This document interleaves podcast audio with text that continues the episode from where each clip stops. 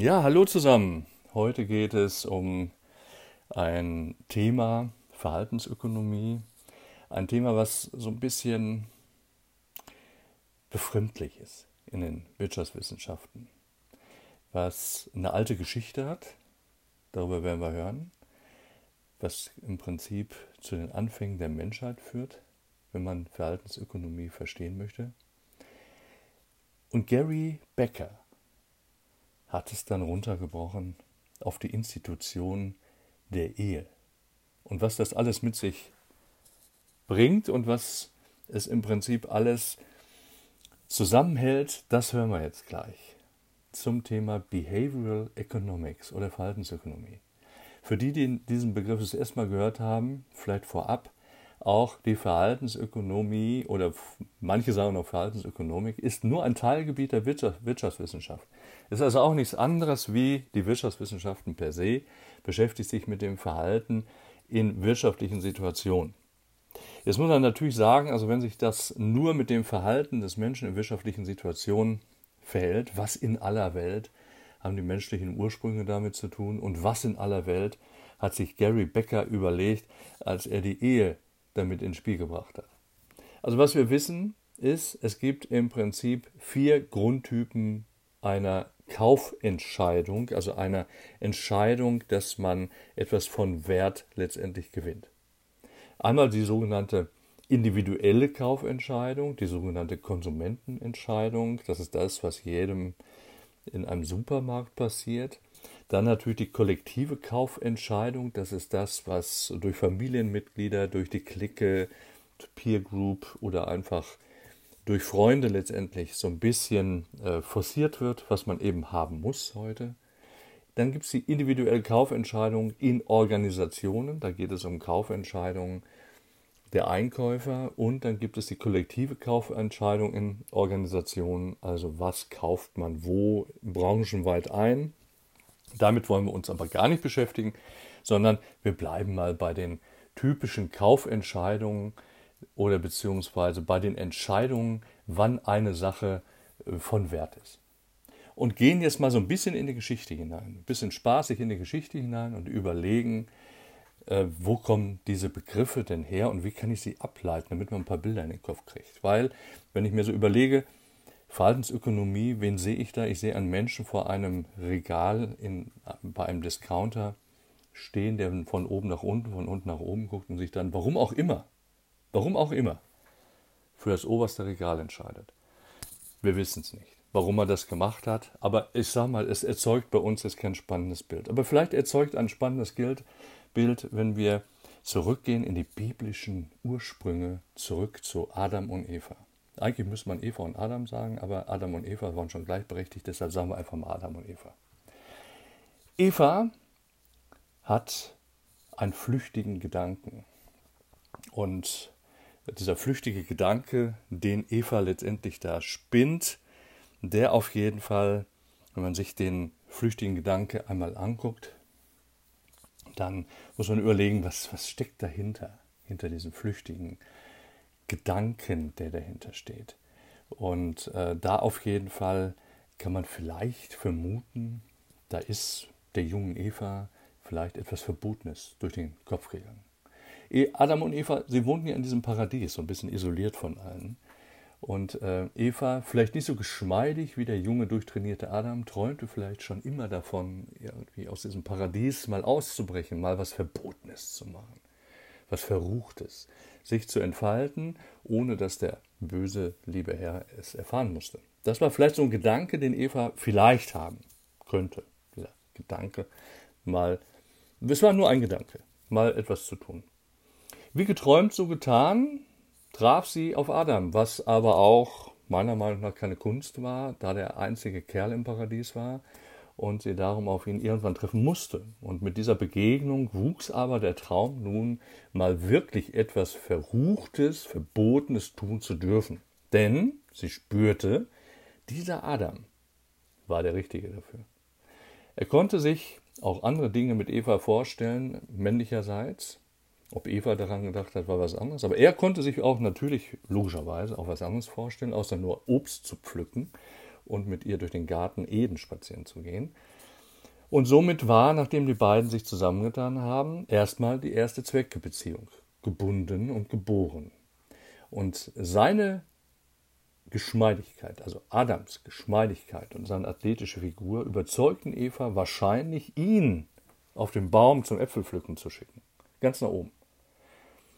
Adam, blind, von unreinen Gedanken gelenkt wahrscheinlich, tat es nur für sie. Nein, er tat es für seine Gedanken.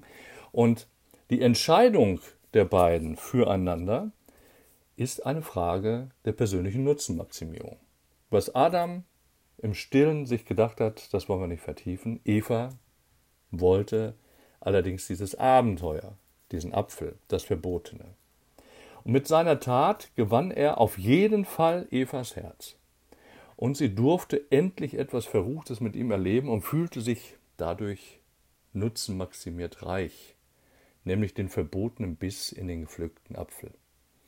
Das schien für sie beide vom Glück her wahrscheinlich ein unermesslicher Moment gewesen zu sein. Dass beide anschließend zu den ersten Heimatlosen wurden, das ahnten Adam und Eva wahrscheinlich zu dem Zeitpunkt noch nicht.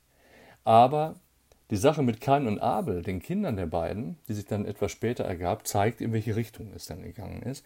Tatsache ist auf jeden Fall, jeder hat seinen Nutzen im Prinzip bekommen. Was hat das alles mit Verhaltensökonomie zu tun? Es hat was damit zu tun, dass eben jeder versucht, eben seine Ziele zu maximieren.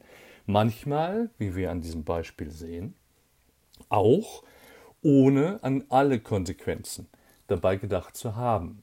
Und das bewegte Gary Becker, der 1992 den Wirtschaftsnobelpreis erhielt, darüber mal nachzudenken. Er hat sicher nicht über Adam und Eva wie ich heute Nachmittag daran gedacht, aber er hat es mal so überschrieben, gleich und gleich gesellt sich gern. Stimmt das überhaupt? Gary Becker, ein Wirtschaftswissenschaftler ersten Ranges und stellte damit wirtschaftliche und eheliche Beziehungen auf eine Stufe. So wie ich jetzt an diesem Beispiel Adam und Eva. Und sagte, er hinterfragt, dass unterschiedliche Partner besser zusammenpassen als gleiche Partner und hinterfragte zusammen mit seinen Studierenden, warum heiraten Menschen überhaupt, er war sie übrigens selbst verheiratet, also warum heiraten sie in der Regel paarweise und nicht zuletzt, wie kommt jemand an den richtigen Partner? Das sind so die Fragen, die er sich gestellt hat. Ich meine, er war verheiratet und seine Frau, so sagt man, war not amused, als sie von seinen Gedanken erfuhr. Wir wissen auch nicht, welche Diskussion Gary dann anschließend zu Hause führen musste, nachdem er die Ehe in sein Nutzenmaximierungskonzept mit eingebunden hat und auch immer fleißig über seine eigene Ehe gesprochen hat. Das wollen wir auch gar nicht alles wissen, welche Diskussion es zu Hause gegebenenfalls gab, vielleicht auch welche Konsequenz, malen wir uns jetzt gar nicht aus. Mögen andere Menschen Gefühle für weltbewegend halten, Ökonomen allerdings, das wissen wir, und gerade Verhaltensökonomen glauben, dass nur eines unser Leben bestimmt, nämlich das Verhältnis von Nutzen und Kosten. Und das, dieses Verhältnis von Nutzen und Kosten, das ist eben in vielen Dingen äh, sichtbar. Zum Beispiel Menschen, die ihr Auto oder ihren Arbeitsplatz ganz nach rationalen Kriterien aussuchen. Aber beim Partner fürs Leben soll nur das Herz sein oder überstimmen, über alles überstrahlen Gary sagte nö. Obwohl 1930 in den USA geboren, ähm, war für ihn im Prinzip schon in den 70er Jahren klar, er müsse darüber mal was schreiben und schrieb auch darüber die ökonomische Theorie der Ehe. Damit gelangte er zu Weltruhm, aber wie gesagt, sein ärgster Kritiker war seine Frau. Dieser wirtschaftswissenschaftliche Professor aus Chicago, der eben für die Übertragung des ökonomischen Prinzips auf andere Lebensbereiche, zum Beispiel auf die Ehe und andere Dinge letztendlich dann ähm, bekannt wurde, wurde allerdings auch verunglimpft. Viele haben gesagt, das kann nicht sein, die Ehe ist heilig. Also wohin sollte dieses ökonomische Prinzip denn noch alles expandiert werden, wenn ihm selbst die Liebe und vor allen Dingen auch das Schlafzimmer nicht mehr heilig war? So erhielt er allerdings 1992 einen Nobelpreis, damit die höchsten akademischen Ehren, und ähm, der Nobelpreis zielte sich auf die Theorie des ökonomischen Denkens übertragbar auf das menschliche Verhalten.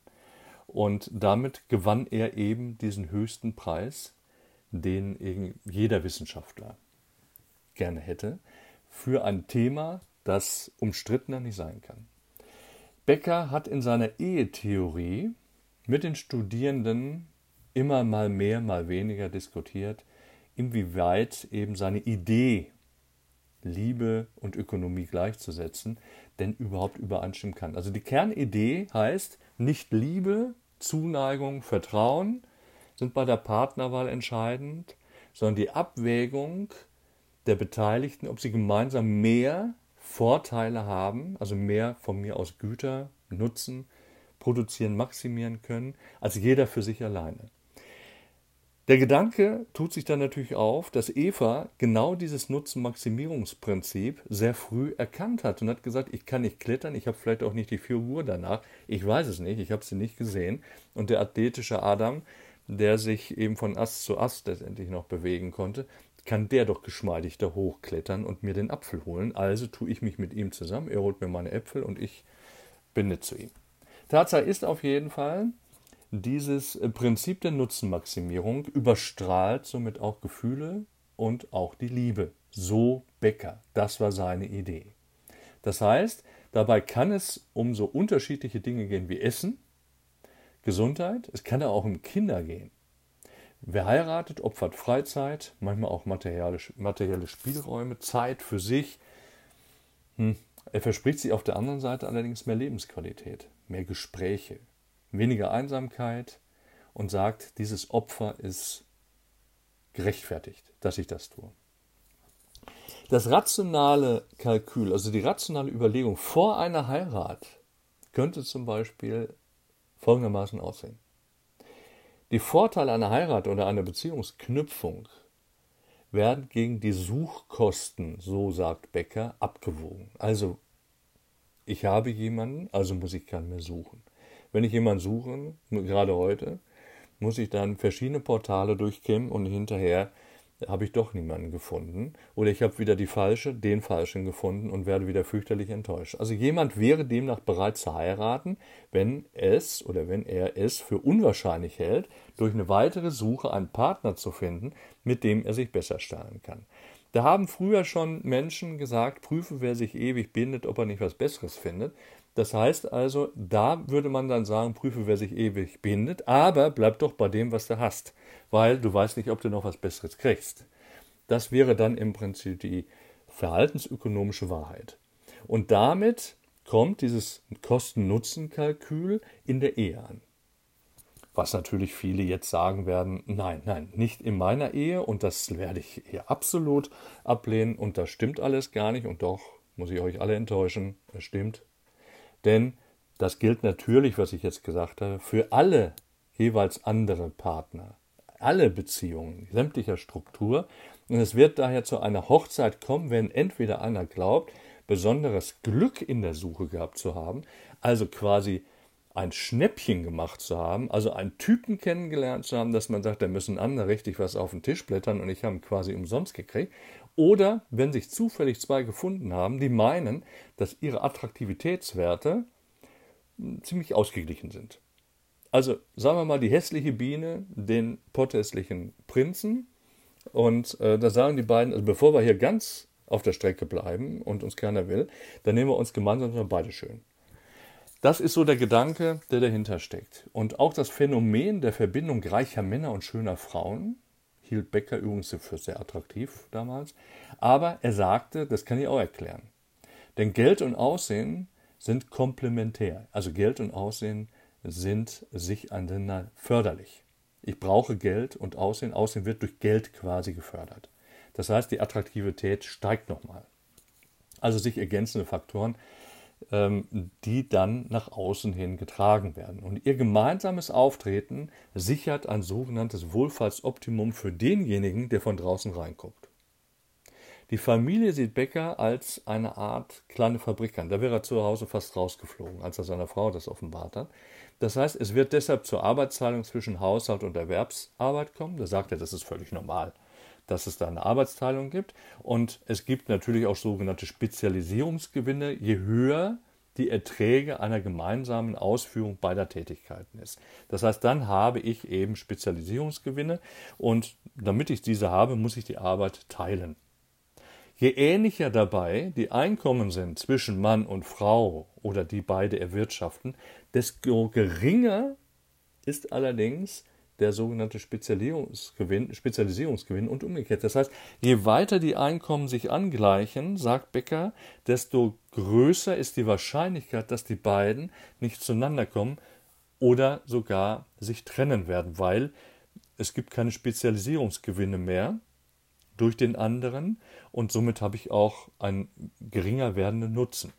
Also ist die Wahrscheinlichkeit hoch, dass die beiden nicht zusammenkommen oder dass sich eines Tages mal scheiden lassen. Und die Zahl der Kinder, die ein Paar bekommt, hängt nach Beckers Theorie davon ab, wie hoch Kosten und Nutzen des Großziehens der Kinder letztendlich abgewogen wird. Und deshalb hätten Paare tendenziell weniger Kinder, wenn die Frau berufstätig ist und eine gut bezahlte Stelle hat, weil dann ist der Nutzen durch das Kind, auch gesellschaftliche Nutzen, entsprechend gering. Ihr seht, das alles ist jetzt verhaltensökonomisch alles erklärbar, sogar die Ehe. Und sogar das, ich sage jetzt mal, die Geschichte Adam und Eva ist erklärbar. Adam, der in Eva im Prinzip etwas gesehen hat, was genau seinem Trieben entsprechend war und natürlich auch Kinder haben wollte. Vielleicht war er auch schon ein bisschen fortgeschrittener, hat einen Nutzen darin gesehen und Eva hat eben den Apfel gesehen und hat gesagt, okay, du kannst mich versorgen mit Obst. Und dadurch haben die beiden sich zusammengetan. Soweit die Verhaltensökonomie, begründet von Gary Becker und soll ein bisschen aufklären, wie der Mensch tickt. Also merkt euch Kosten-Nutzen-Kalkül auf allen Ebenen. Das ist ausschlaggebend. Bisschen amüsant war das Thema, was ansonsten ja sehr speziell in den Wirtschaftswissenschaften aufgearbeitet ist. Ich danke euch fürs Zuhören, ich wünsche euch alles Gute und sage bis bald.